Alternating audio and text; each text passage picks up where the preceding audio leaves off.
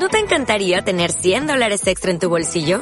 Haz que un experto bilingüe de TurboTax declare tus impuestos para el 31 de marzo y obtén 100 dólares de vuelta al instante. Porque no importa cuáles hayan sido tus logros del año pasado, TurboTax hace que cuenten. Obtén 100 dólares de vuelta y tus impuestos con 100% de precisión. Solo con Intuit TurboTax. Debes declarar para el 31 de marzo. Crédito solo aplicable al costo de la presentación federal con TurboTax Full Service. Oferta sujeta a cambios o cancelación en cualquier momento. Esta es una producción de Grupo Fórmula. Encuentra más contenido como este en radioformula.mx. ¿Cómo están? Muy buenas tardes. Me da gusto saludarles a nombre de Eduardo Ruiz Gili. Aquí estamos. Yo soy Bernardino Esparza. Eduardo ahorita entra en un momentito con nosotros, pero me da gusto además de saludar a mis compañeros el día de hoy, aquí a Carlos. Carlos Velasco, ¿cómo estás? Muy buenas tardes. ¿Cómo te va? Bien, bien, me da mucho gusto. Buenas tardes, Francín. Bernardo, Venus y a Eduardo que en un momento se une a nosotros. En un ratito está ya con nosotros Eduardo y a Venus Rey. Venus, ¿cómo estás? Muy bien, ¿cómo están ustedes? Qué gusto saludarlos. Desde aquí, desde la Ciudad de México, los tres estamos, ¿no? En la Ciudad de México. Sí, sí. así es. Qué bueno, qué bueno. Pues aquí estamos y vamos nosotros a hablar de, lo, de uno de los grandes temas que pues durante este año y el año pasado se ha mencionado mucho, por supuesto, es el, la cuestión de la salud y de la cuestión de lo que es el COVID. Y quiero tocar un tema que creo que es muy relevante. En días pasados lo hemos ido mencionando respecto a los amparos que se han ido presentando en torno a los niños de 12 a 17 años por parte de los padres para que las autoridades de salud pues eh, vacunen a los niños contra el COVID. Y bueno, pues finalmente esto se ha ido dando en torno a una decisión inclusive judicial en días pasados por un juez en donde se otorga el amparo a una menor, pero también se dice en esa resolución judicial que debe de el gobierno, la Secretaría de Salud, las autoridades de salud, reordenar lo que es el Plan Nacional de Vacunación para que también a todos los niños se les vacune. Es cierto que ya en algunos estados, como por ejemplo Chiapas, ya están empezando a vacunar, sí, a los menores de 12 a 17 años. Y pues bueno, pues eh, esto es, es sin duda importante son a los niños que tienen alguna enfermedad, se les empieza ya a vacunar, pero también la cuestión es que en estos días se ha visto, eh, ha salido una nota el día de ayer, 17 de octubre, en el periódico El Economista, en donde se contabilizan 4.468 nuevos contagios de COVID en menores. Algo importantísimo porque dentro de ello se ha ido mencionando que pues no era necesario por lo pronto vacunar a los menores. Entonces ahí tenemos los primeros aspectos. No sé qué opinen Carlos, eh, Venus, en ese sentido. Venus, adelante. Pues sí, lo, hemos comentado. Yo, yo siempre eh, me quedé sin entender por qué se hacía esta distinción eh, de los menores y solo aquellos bueno, ni siquiera aquellos que tuvieran alguna situación especial. Tan es así que tuvieron que pedir, tramitar un amparo y ganarlo para que fueran vacunados. Y aún con ese precedente, ya que se había abierto la posibilidad para los menores que fueran, que, que, que, que obtuvieran un amparo, a mí me quedaba, yo me quedaba sin entender por qué no se abría, el, el derecho a la salud es universal y el hecho de, no vacunar a ciertos menores lo hacía desde mi punto de vista discriminatorio y no solamente desde mi punto de vista, sino por lo visto también desde el punto de vista del Poder Judicial de la Federación que así emitido un fallo pues para que todos los menores puedan ser vacunados. En paralelo en otros países ya se llevaba esto a cabo, aquí se decía que no se había aprobado eh, o que no había evidencias eh, suficientes para aplicar la vacuna a los menores, pero pues en otros países como Estados Unidos ya se está haciendo. A mí me parece que tenía que ver más con una cuestión de logística, es decir, eh, pues no es fácil aplicar una logística para, porque son muchos millones de menores, que una cuestión que tuviera que ver con, con un tema de salud. Sí, efectivamente. Carlos. Bueno, eh, primero, eh, yo tengo entendido, según leí en alguna, en algún medio eh, que la Organización Mundial de la Salud todavía no había confirmado o aprobado que se vacunaran a niños menor, a, a los niños, ¿sí? Ahora, ahora eh, hoy, hoy, hoy leí, hoy me informé que López Gatel dio, dio a conocer que ya se iba a empezar a vacunar a 37 mil menores que tuvieran alguna, algún padecimiento eh, que fuera, que pusiera en riesgo su vida. ¿sí?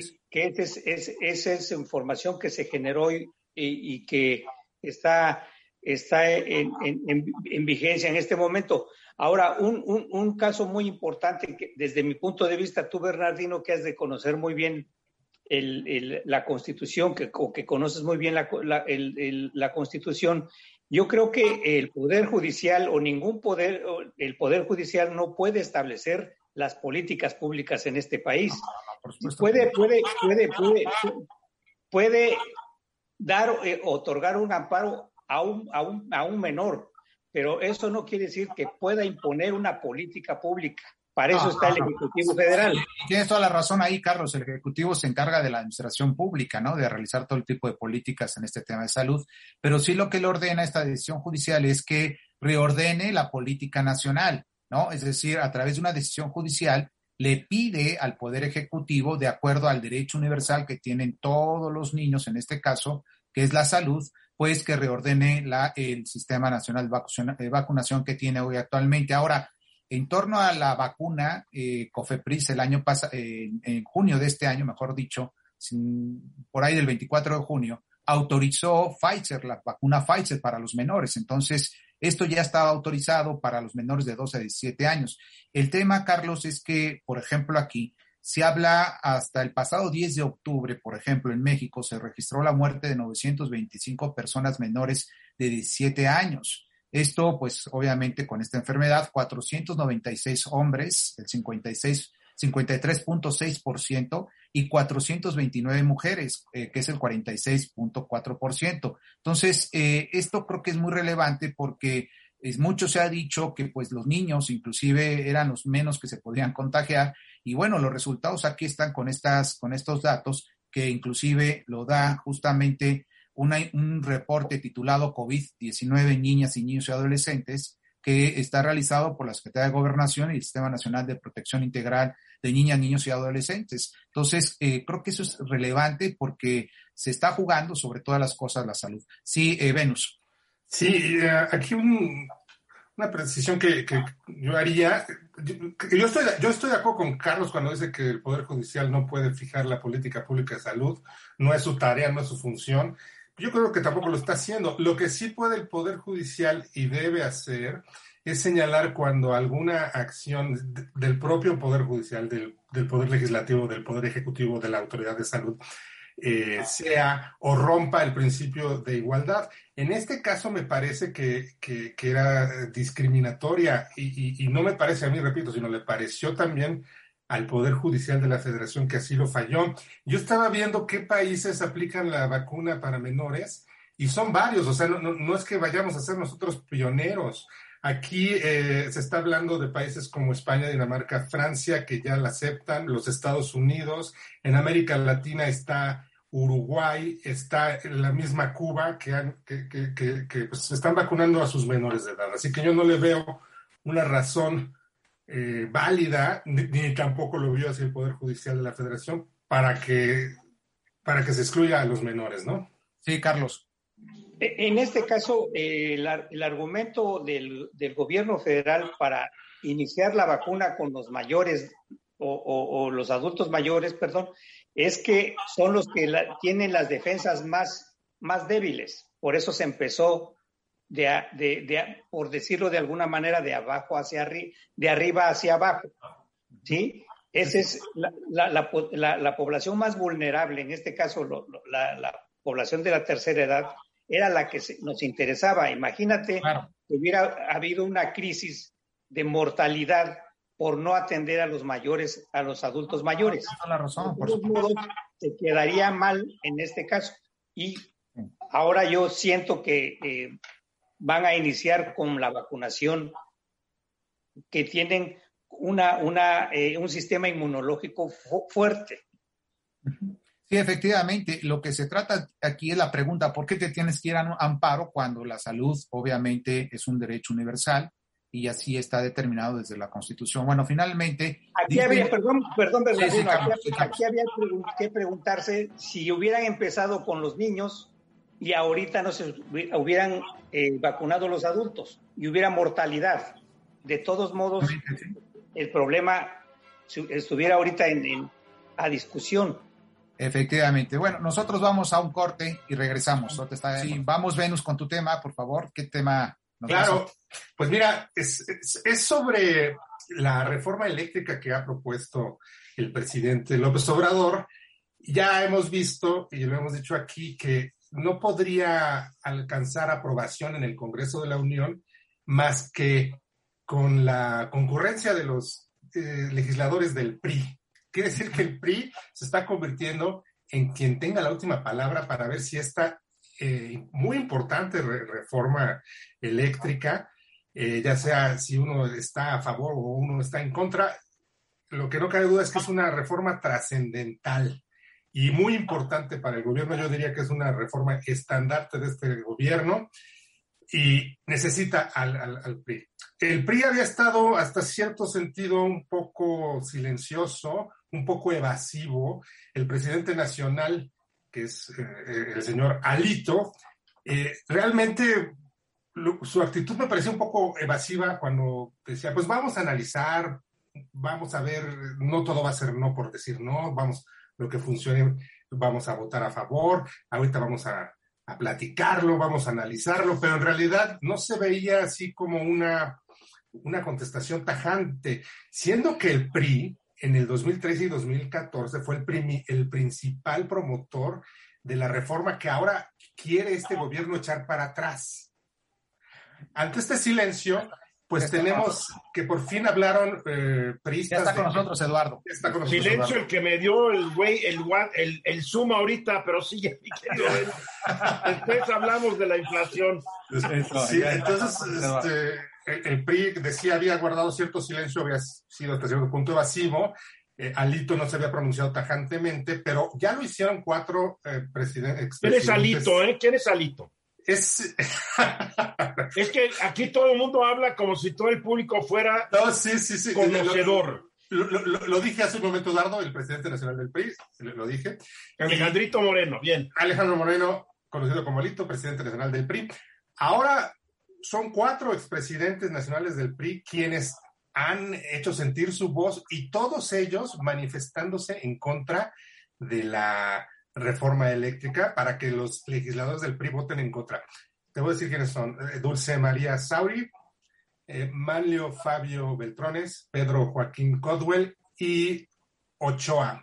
Eh, que además, Enrique Ochoa fue en aquellos tiempos el director de la CFE, así que le tocó en ese momento esa tan importante reforma que ahora se quiere echar para atrás. Yo lo único que digo es que a mí me parece que el voto del PRI va a estar dividido. Eh, se necesitan 334 votos a favor en la Cámara de Diputados. Morena está a unos 50, 55 votos de conseguirlo. Necesita unos 55 legisladores del PRI. Yo creo que no los va a conseguir ni en la Cámara de Diputados, ni los 10 que le hacen falta en, la Cámara de Senadores. El PRI creo que dividirá su voto no creo que todos vayan a votar eh, por lo que dice el presidente. Así que se va a poner muy interesante. La moneda está en el aire. Lo que sí me parece un poco eh, peligroso y descuidado por parte de Manuel Bartlett es que él ya habla dando por hecho que va a pasar esta reforma e incluso ha dicho que no habrá ninguna indemnización a ningún contrato que se hizo bajo el actual. Yo creo que Bartlett debería volver a leer la Constitución, ¿no, Bernardino?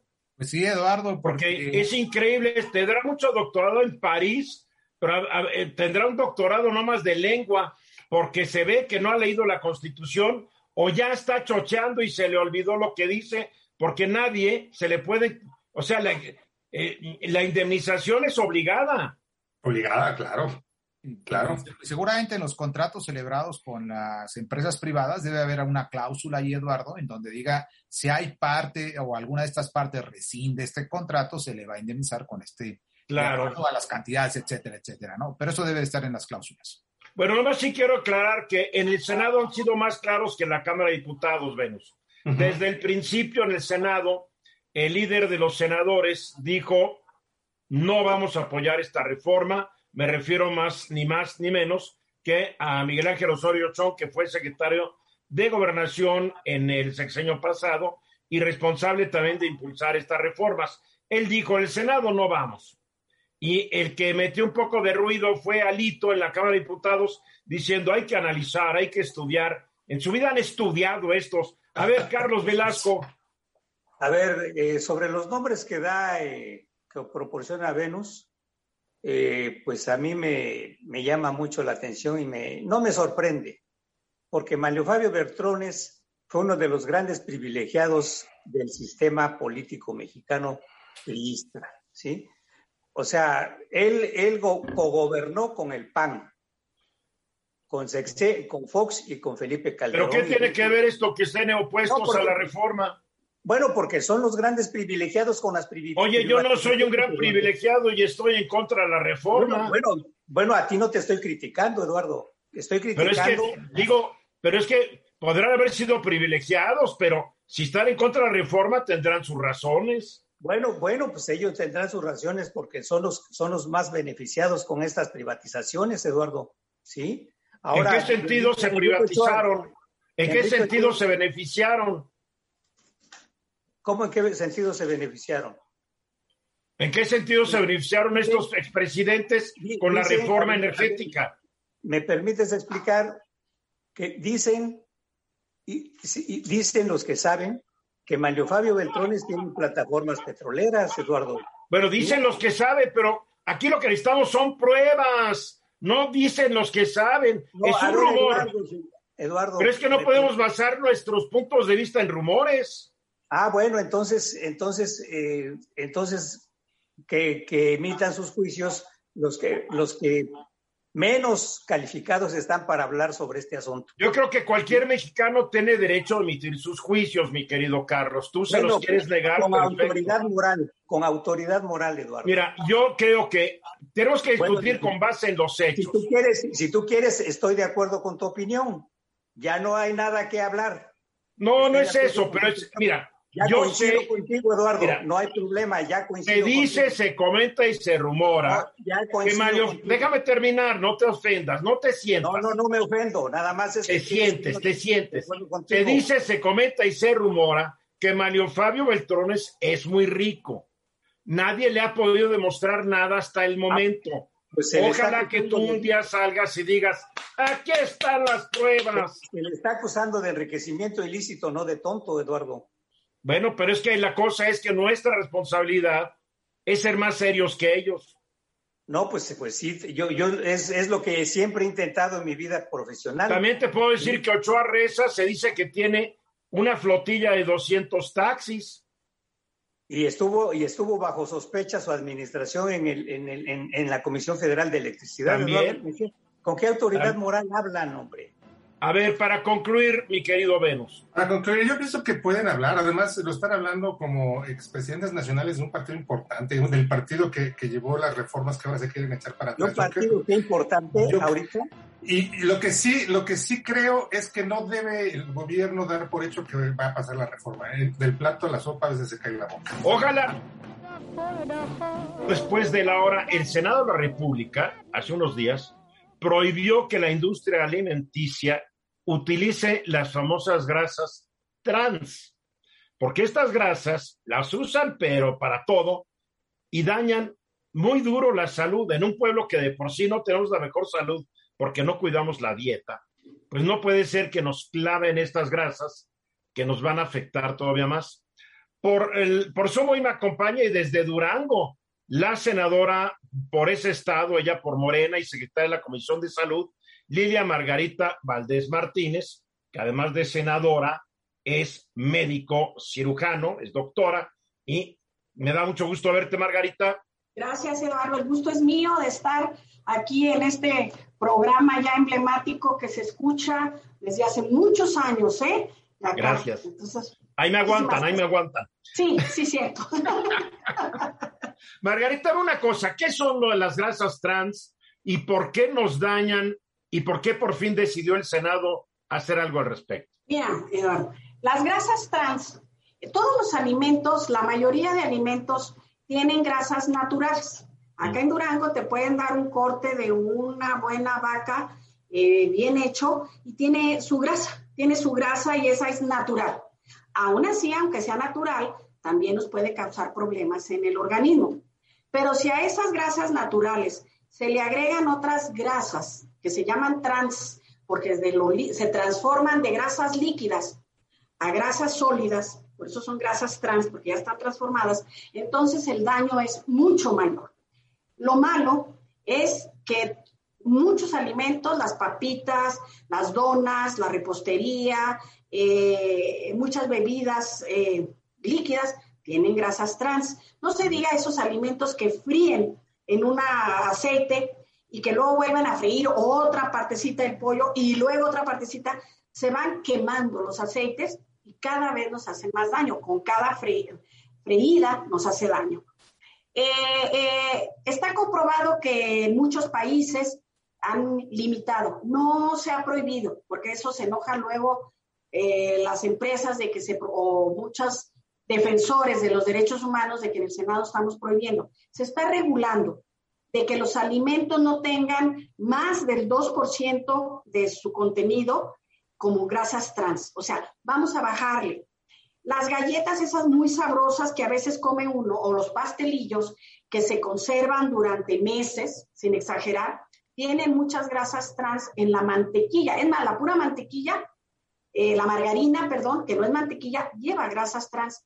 Y eso, pues si son grasas fácilmente solidificables, pues se van a las arterias y nos hacen ser de los primeros países con muertes por eh, cardiovasculares. También se dice que son grasas hidrolizadas. Sí, el proceso que pasa en la, en la industria eso es lo que hacen, se hidrolizan, o sea, ya no hay manera de, revolverse, de diluirse, y entonces se quedan en forma de grasa. Mira, algo muy importante que hay que mencionar, puede que la gente no esté obesa, puede que la gente no tenga presión alta, eh, que haga mucho ejercicio, y sin embargo esas grasas se siguen acumulando.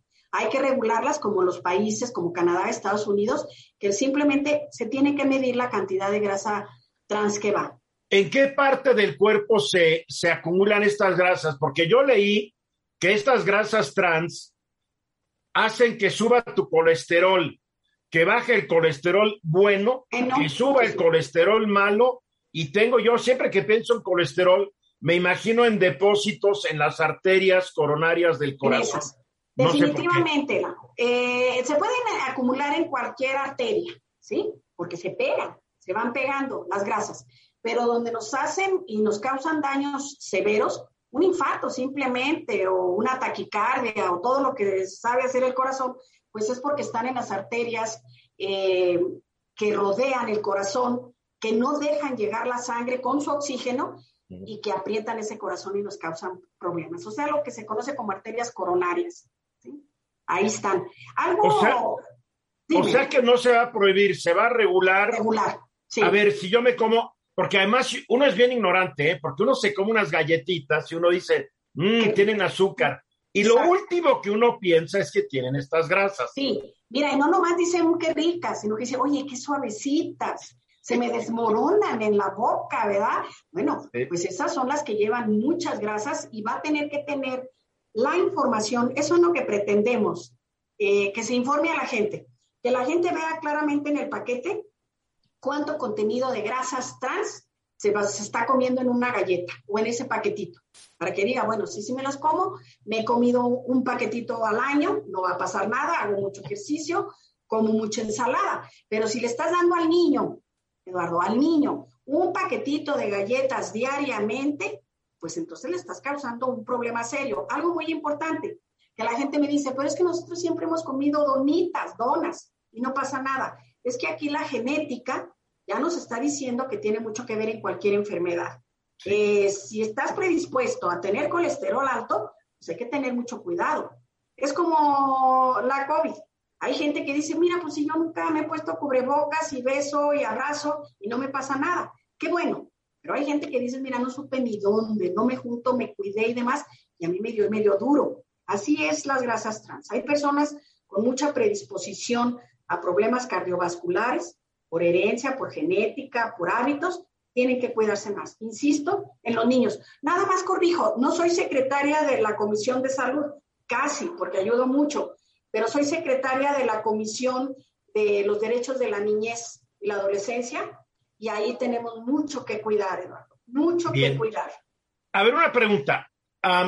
¿Se va a regular únicamente para efectos de etiquetado o se va a regular para contenido total de grasas trans que va a contener un pastelito que parece patito, uh, unas galletitas, eh, las fritanguitas.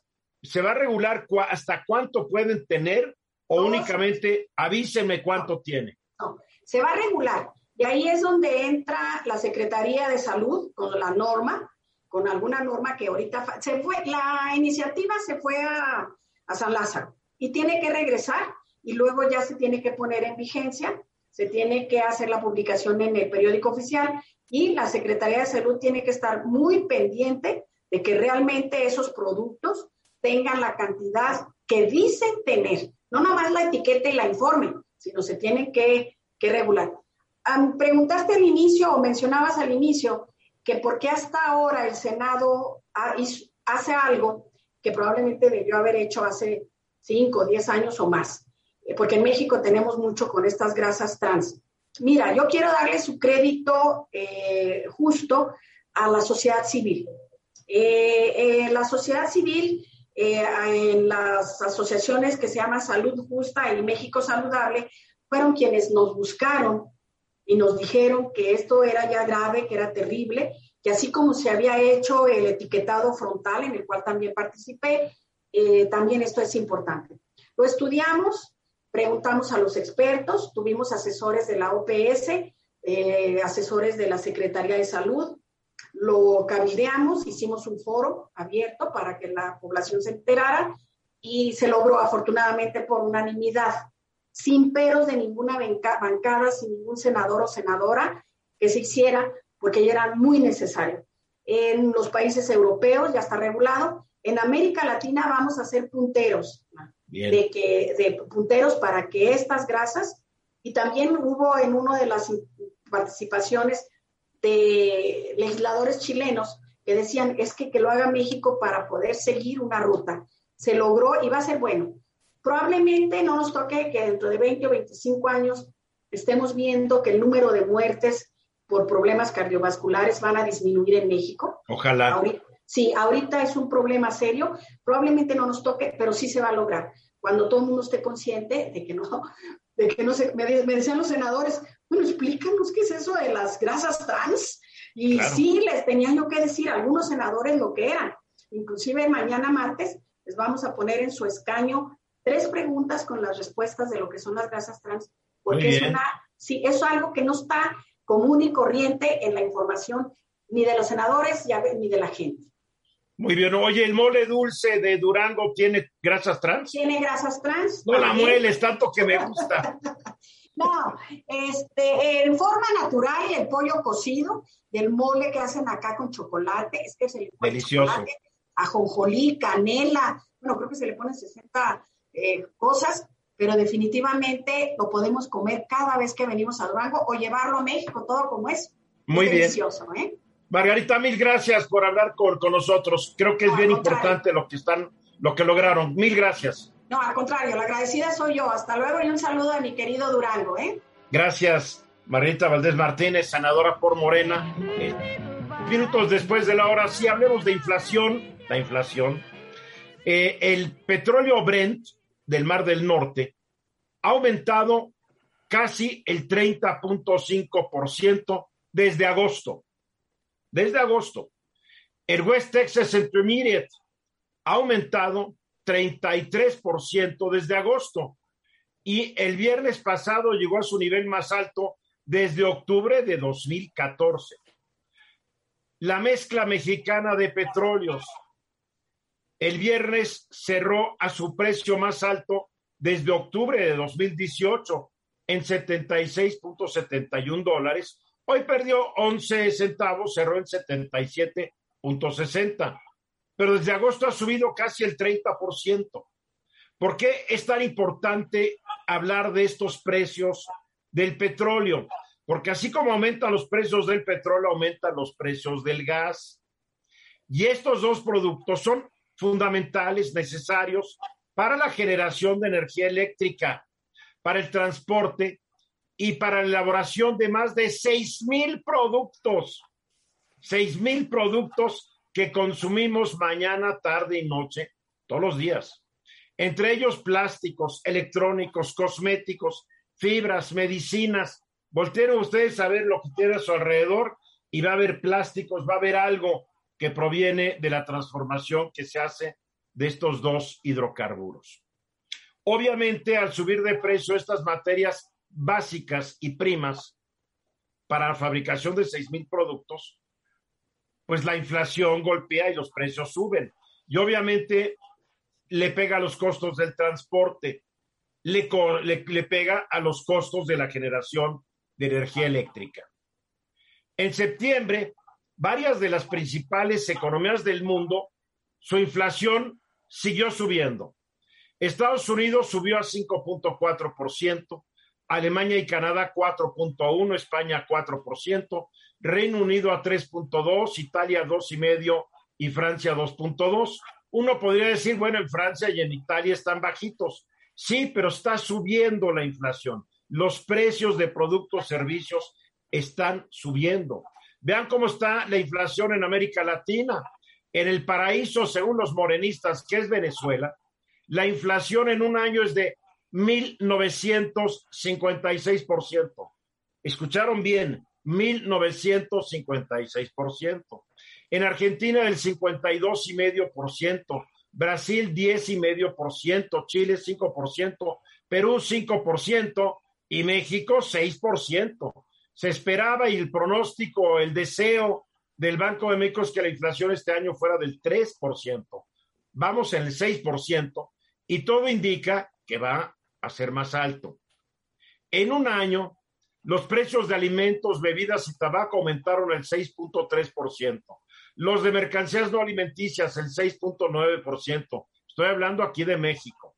Los de vivienda 2.3%, las colegiaturas 2%, las de otros servicios casi el 5%. Los precios de frutas y verduras 9.4%.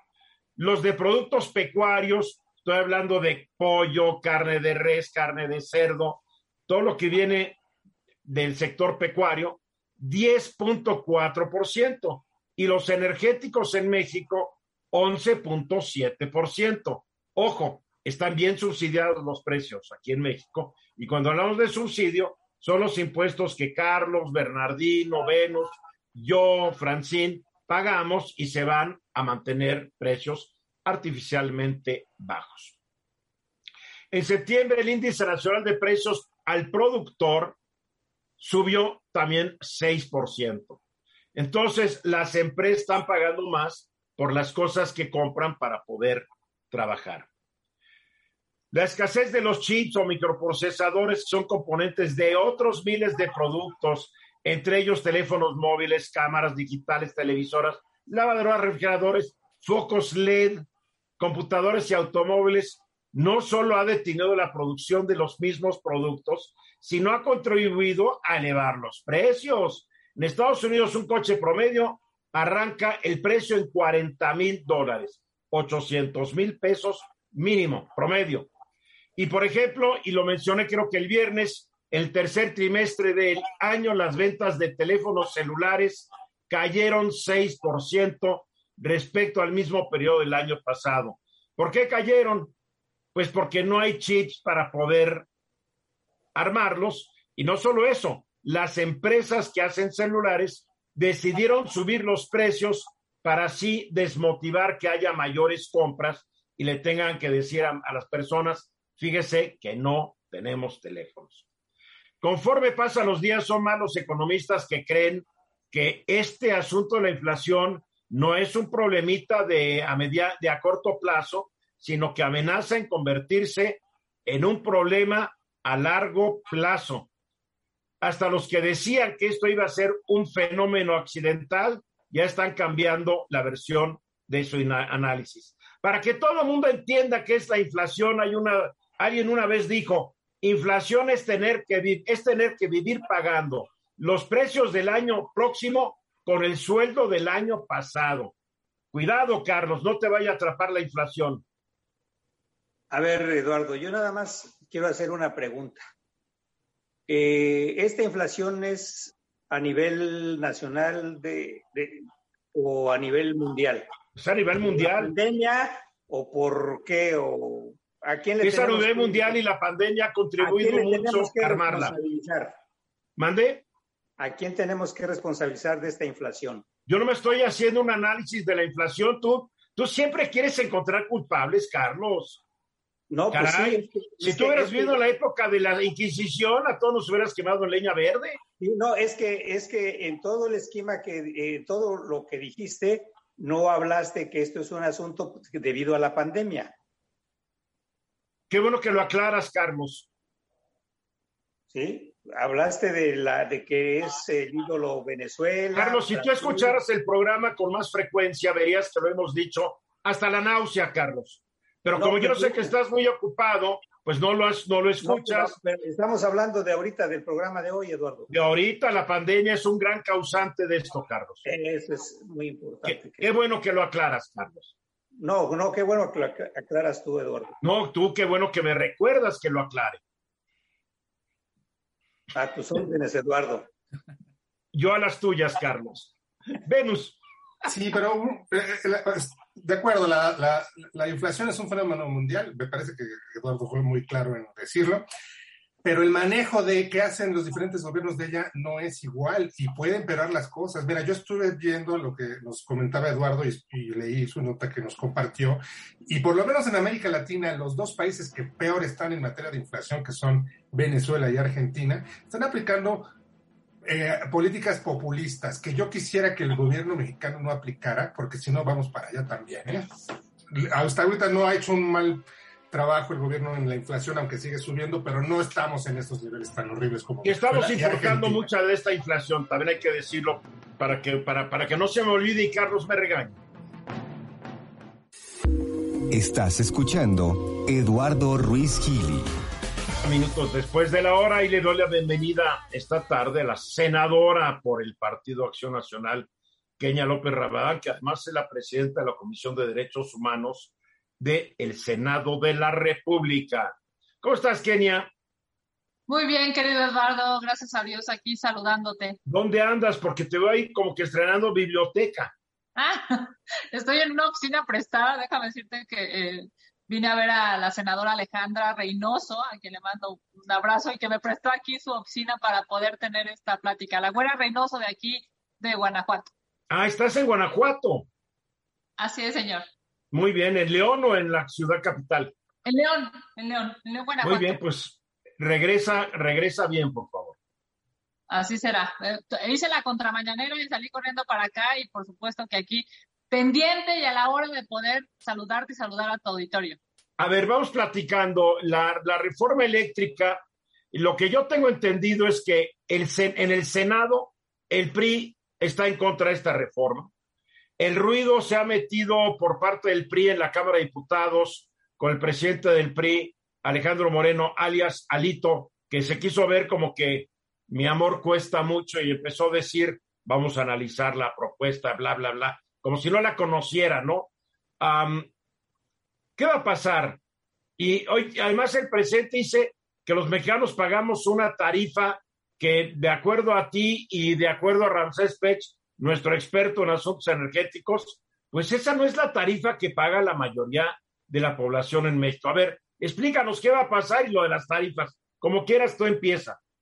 Claro, bueno, déjame decirte primero lo político, si te parece, y después lo técnico. ¿Qué es lo político que necesitaría, por ejemplo, en Cámara de Diputados, dos terceras partes? Estamos hablando de 334 votos en Cámara de Diputados, acordémonos que los diputados son 500, necesitan 334 votos. ¿Cuántos votos le faltan al gobierno? 57, Eduardo. Por eso es que se vuelve importantísimo la posición de cada grupo parlamentario diciendo... Oye, nadie se pone de acuerdo, Néstor. Unos dicen que 54, 55, otros 57.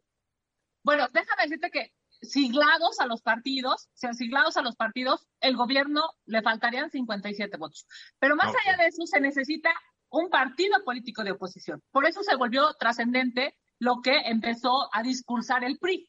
Porque cuando el PAN dice tajantemente no vamos, ¿no? Incluso lo hace público no solamente la Cámara de Diputados, sino también la Cámara de Senadores, el mismo Comité Ejecutivo Nacional, y el PRI tiene un discurso en donde lo primero que dice es vamos a escuchar y vamos a tener eh, parlamentos abiertos y demás, pues ahí se, se, genera una duda razonable. Ojo, no estoy diciendo que el PRI haya dicho que va a votar a favor, lo que estoy diciendo es que en ese análisis algunos especialistas empezaron a especular diciendo puede ser que vote a favor. Oye, ¿qué van a hacer? A ver, ¿qué van a hacer los diputados del PRI y del Verde no que están hoy en la que están hoy en Morena o en el Verde que está aliado a Morena? ¿Van a votar en contra de lo que ellos votaron hace ocho años? Bueno, déjame decirte, el PRI tiene, digamos, un tema interno y es que sus documentos internos los obligarían a votar en contra, ¿no? Me refiero a la acción programática que el PRI estableció para esta administración. Primero, además de que pues, la reforma es una reforma hecha en su gobierno, ¿no? Sería, como reconocer, digamos, que hubo, que hubo eh, algo que se hizo mal y desde mi perspectiva me parece que no se hizo mal, ¿no? Eh, eso es uno. Y luego el verde es cómo va a votar antinatura, ¿no? Sabemos cómo el Partido Verde va a votar a favor de algo que en estricto sentido va en contra del medio ambiente, además de... Pero no es lo de menos, ¿eh? De ambientalistas no tienen nada los del Verde, pero los del Verde van a votar en contra de lo que votaron a favor hace ocho años. Sí, ahora, ojo, eso es en diputados, porque en senadores, Eduardo, eh, se necesitaría, somos 128, ¿no? Que la, digamos, el pleno eh, son 128 legisladores en la Cámara Alta, en el Senado. 86 se requerirían para esta modificación. ¿Cuánto les faltan? Ocho, que son un montón. en estricto sentido, necesitarían a un grupo parlamentario de los partidos, digamos, de oposición, llámesele PAN, llámesele PRI o llámesele MC. Porque Yo ya tengo la solución al problema. Que Morena le hable a los Lozoya y que los Lozoya se ponga de acuerdo con los que necesitan y ya. Déjame decirte, digamos, esa es la discusión política, numérica, ¿no? Y es, por eso se vuelve importantísimo que la oposición fije públicamente eh, un, un no claro digamos, para poder tener eh, los mexicanos certeza de que esto no va a pasar. Ahora, Pero corrígeme que el PRI fue claro en el Senado o no fue claro. Sí, bueno, sí, claro. Hay una, hay un video y hay, de hecho hay una eh, columna de la senadora Claudia Ruth Massieu, que ha sido absolutamente clara, digamos, en, ese, en ese término. Ahora, eh, en medio de esto es cómo se está discursando, o sea, qué dice uno y qué dice el otro, ¿no? O sea, qué dice el gobierno y qué dice la oposición. El gobierno para tratar de justificar la reforma, ¿no? Desde su perspectiva, como, como el saque, digamos, que hace el presidente de la República desde eh, Palacio Nacional, es decir, a ver, la luz es carísima y cuesta 5.5 pesos con 20 centavos un kilowatt, ¿no? 5 pesos con 20, y es una cifra brutal, en términos, digamos, de ver un recibo. Eh, y y eso se dijo la semana pasada. A hoy ha habido muchos analistas diciendo, a ver, no es cierto. Primero porque hay diferentes tipos de tarifas. Hay siete, aproximadamente siete tipos de tarifas. Depende de cuánto digamos que cuánta energía uses, eh, en esa te ubica en qué tipo de tarifa tienes. Está la tarifa 1, la 1A, la 1B, la 1C, la 1D, la 1E y la 1F. Fíjate, y si tú haces una media de esas tarifas, Eduardo, te da que la tarifa promedio es de 0.78 pesos, o sea, menos de un peso, la tarifa promedio, ¿eh? Claro que hay... Entonces, ¿por qué dijo el presidente 520? Pues porque discursivamente suena a es carísima y entonces hay que encontrar cómo sea más barata. A la tarifa de 5.20 es la que pagan los que usan mucha energía eléctrica, mucha energía. Los que tienen un palacio, una mansión, el mexicano común y corriente que vive en un departamento, una casa chica, etcétera, no paga 5.20. Eso lo pagan los caserones ahí por el rumbo donde vive Bartlett, por ejemplo. O, donde, las veintitantas casas de Bartlett, seguramente. O donde viven, o donde vive el señor Brad, donde viven muchos de estos miembros del gabinete, no dudo que ellos tengan la tarifa de los 520. Sus casas parecen árboles de Navidad. Déjame decirte cómo, digamos, la reflexión hoy que quisiera hacer contigo y con el auditorio es cómo diciendo esa frase, ¿no? De en, México eh, vale cinco pesos con 20 centavos, cuando la realidad es que vale menos de un peso un kilowatt. La real, digamos, e, es, entonces estamos hablando de una realidad de muy pocos. ¿Quiénes pagan 5.20? Lo has dicho muy bien, menos del 1% de la población, menos del 1% de la población paga esa cantidad, pero el presidente lo dice para tratar de justificar esta reforma. Ahora, ¿qué dice la oposición? No, digamos, en, en, en una, en una pues en una argumentación antagónica, lo que dice la oposición es, es una reforma que va a generar que haya una luz más cara, porque la CFE produce más cara la electricidad. Segundo, va a ser, eh, pues va a generar que los jóvenes eh, vivan en un país más contaminado. Tercero, hay claramente, Eduardo, el, problema es que no haya luz en, en, la casa de los mexicanos. Estoy hablando de eh, la mayoría de los mexicanos. No es que no vean Netflix, no, hombre, eso no es, es que no van a poder conectar, si la luz es muy cara, conectar su refri. ¿Sabes qué va a pasar si, la gente no puede conectar su refri en Mexicali o no la puede conectar en los 40 municipios? oye, donde sea. Sí, yo sé, pero en esos municipios en donde no te aguanta la carne, la comida, el pollo, si, si bien te va y tienes pollo, o la leche, o la comida en general, no te va a aguantar mediodía, ¿sabes qué va a pasar? Que va a haber una un problema de salud porque la gente va a empezar no, No, va a pasar eso, porque lo que van a hacer, van a empezar a subsidiar con carretonadas de dinero las tarifas eléctricas para poder decir que tenían razón con su reforma y todo el dinero que se va a ir a subsidiar la energía eléctrica van a ser escuelas más amoladas, aeropuertos desastrosos, servicios médicos de quinta, o sea, lo que hoy tenemos, pero peor. Bueno, justo en estas dos posiciones está la discusión en el Congreso. En una, digamos, en una posición del gobierno tratando de justificar su reforma, incluso yéndose a los extremos, digamos, de, estos precios de la luz, y la oposición diciendo va a ser más caro, va a haber apagar, apagones y además va a haber un problema de salud. ¿Y qué esto de que dice Bardet que no van a indemnizar a los que les cancelen los contratos? El cuata ya o está chocheando o, se va a pasar la constitución, ya sabes por dónde. Es que fíjate cuál fue el argumento que dio. Lo que dijo es, no va a ser inconstitucional porque se va a modificar la constitución, pero eso es terrible. En términos de certeza jurídica y de Estado de Derecho es terrible. no, pero la constitución, la reforma es de aquí para adelante, para atrás no. Alguien que se lo diga Manuelito Bartlett, por favor. Déjame decirte, si hay algún posible inversionista en nuestro país, con ese tipo de declaraciones, mira, seguramente van a decir vámonos a otro país donde haya certeza jurídica. ¿O piensan que ya chochea el director de la CFE? En fin, me parece que va a ser una discusión de estos días trascendental, no solo para esta generación, sino para las que siguen. A mí no me importa la discusión, a mí me importa la votación, ahí te lo dejo, ¿ok? Muy bien, señor. Ella López Rabadán, gracias. Un abrazo, gracias a ti, nos vemos la próxima semana. Un gusto. Como Kenia es senadora de la República por el Partido de Acción Nacional, presidente de la Comisión de Derechos Humanos del Senado.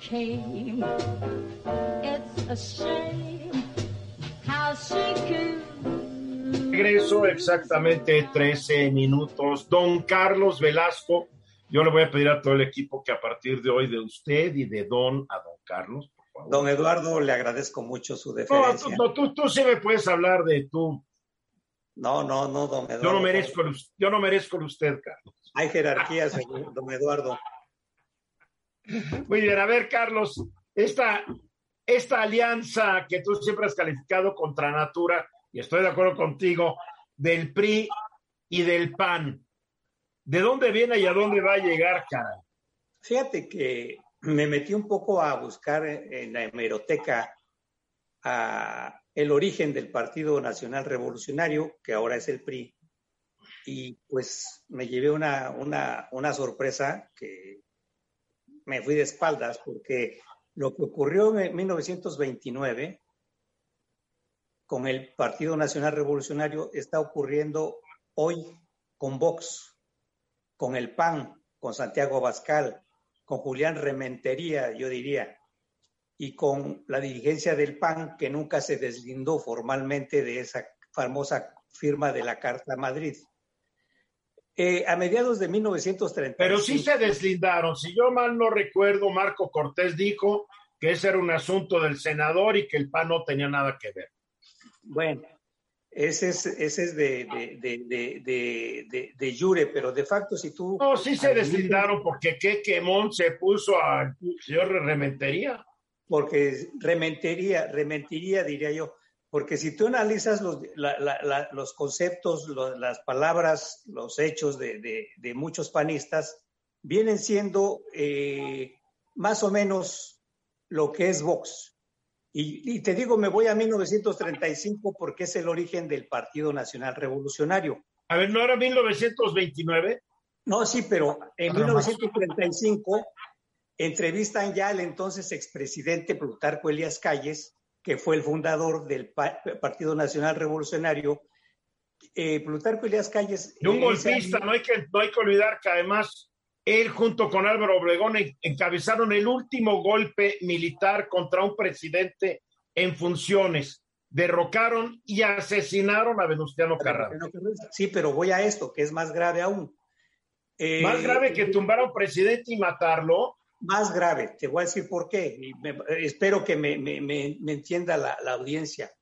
En 1935, el, entonces ya el, ya, el ya expresidente Plutarco Elías Calles fue entrevistado por el corresponsal de la opinión de Los Ángeles y de la prensa de San Antonio, Texas, llamado José C. Valadez.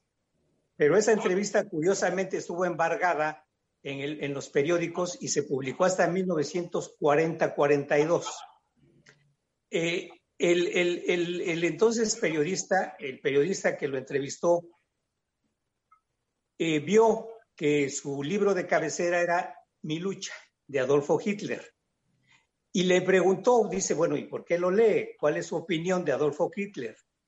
Y le, responde eh, Plutarco Elías Calles, dice, es un hombre de valer, creo que con buenas intenciones. Es la consecuencia del caos que reinaba en, la, en Alemania. Y cuando, un, y cuando un país está en el camino de la disolución y del caos, cuando el caos y la disolución hacen temer por la existencia de una vida nacional, surgen esa clase de hombres como Hitler, ¿sí? Pero viene aquí lo más, lo más eh, que me llama la, atención cuando se refiere a los judíos. Él dice, el judío es el peligro de las nacionalidades, el judío es la sombra del caos. ¿Eso lo dijo Plutarco Elías Calles? Eso lo dijo Plutarco Elías Calles. ¡Wow! ¡Qué terrible! El judío es el que siempre al caos llevando a los pueblos la semilla comunista. El judío no tiene patria y, sueña en la dominación del mundo. ¿sí? Eso es, entre otras cosas, lo que dijo el fundador del Partido Nacional Revolucionario. O sea que, sí le creyó a Hitler cuando leyó, leyó Mein Kampf.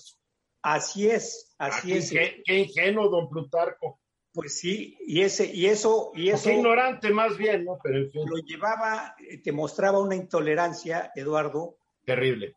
Terrible. Y es, es la intolerancia que hoy muestra el PAN cuando te trae a un vocero o a un representante de la intolerancia como Santiago Abascal. Sí, Santiago Abascal es, es, un, es, un, es un nazi, hijo de un franquista terrible, y no hay que olvidar que Franco lo más inteligente que hizo fue no meter a España en la guerra, pero dejó que los nazis lo ayudaran a acabar con los republicanos matando gente.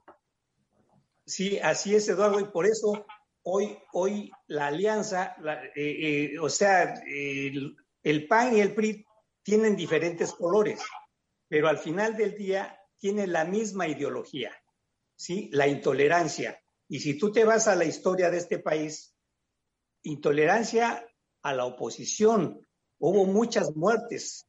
Sí, claro. Y, citamos nada más uno de los muchos casos, como es de los cristeros, la guerra de los cristeros, el 68, Ayotzinapa y muchas otras cosas. Los copreros de, de, de, de, Chilpancín, de Acapulco, o sea, el PRI fue un partido muy represor y no aceptaba disensos. Sí, y los ferrocarrileros, Eduardo. Y los médicos en el 60, no, terrible la historia. Así es, que, así es que esto te viene a, dar una, cosa, eh, una idea de que la misma ideología, pero con diferente vestimenta, es la que representa el PAN y el PRI. Por eso a mí no me extraña que hoy coincidan con en la, en la, en la alianza con un cascarón o un eh, cascajo político que es el PRD. Y de ahí la reunión, que tampoco me extraña que en el Salón de Presidentes del PRI se haya llevado a cabo una reunión en la que están presentes eh, Claudio X González y Gustavo de Hoyos. Digo, si hubiera... Si, si, ¿Pero fue con el PRI o fue con el PAN? Fue con el PRI, el PAN y el PRD. Allí estuvieron los tres partidos políticos. A ver, a ver, hay manos aquí, a ver, Venus. Sí, pero mira, si se llegara a aprobar la, la, la, reforma eléctrica, entonces la alianza no va a ser con el PRI y el PAN, va a ser con el PRI y, Morena, ¿eh? Porque hay que recordar que Morena es una transformación del PRD y el PRD es una escisión del PRI. O sea que las ideologías son muy comunes. esa intolerancia que todos son hijos del, mismo padre, del mismo partido. Todos salieron, todos salieron. La intolerancia que Partido Nacional Revolucionario. La intolerancia, la intolerancia, que Carlos ve solo en el PAN y en el PRI, yo la veo en todos. Bueno, pero a ver, a ver, déjame. A ver, nos queda muy poco tiempo. A ver, Bernardino. Vamos a una pregunta para Carlos. Carlos, entonces se requiere ya un cambio completo de partidos políticos, ya no hay que creerles a ninguno. A ver, permíteme, para cerrar. 30 este, este, segundos. Este segmento. Cuando Plutarco Elías Calles define a los políticos, dice, los políticos mexicanos, los políticos, nuestros políticos, son como los políticos de todo el mundo. La política es una cloaca, siempre lo ha sido. Esas son las palabras no mías, de Plutarco Elías Calles. Y es cierto, y es cierto, y no nos hagamos guajes. Pero ya nos tenemos que ir, Carlos Velasco, gracias, Benu Rey, gracias, Bernardino Esparza, nos vemos el lunes, soy Eduardo Chile, mañana 3.30 hora del centro aquí, 9 de la noche hoy, en mis redes, los espero. Buenas tardes. Esta fue una producción de Grupo Fórmula. Encuentra más contenido como este en radioformula.mx.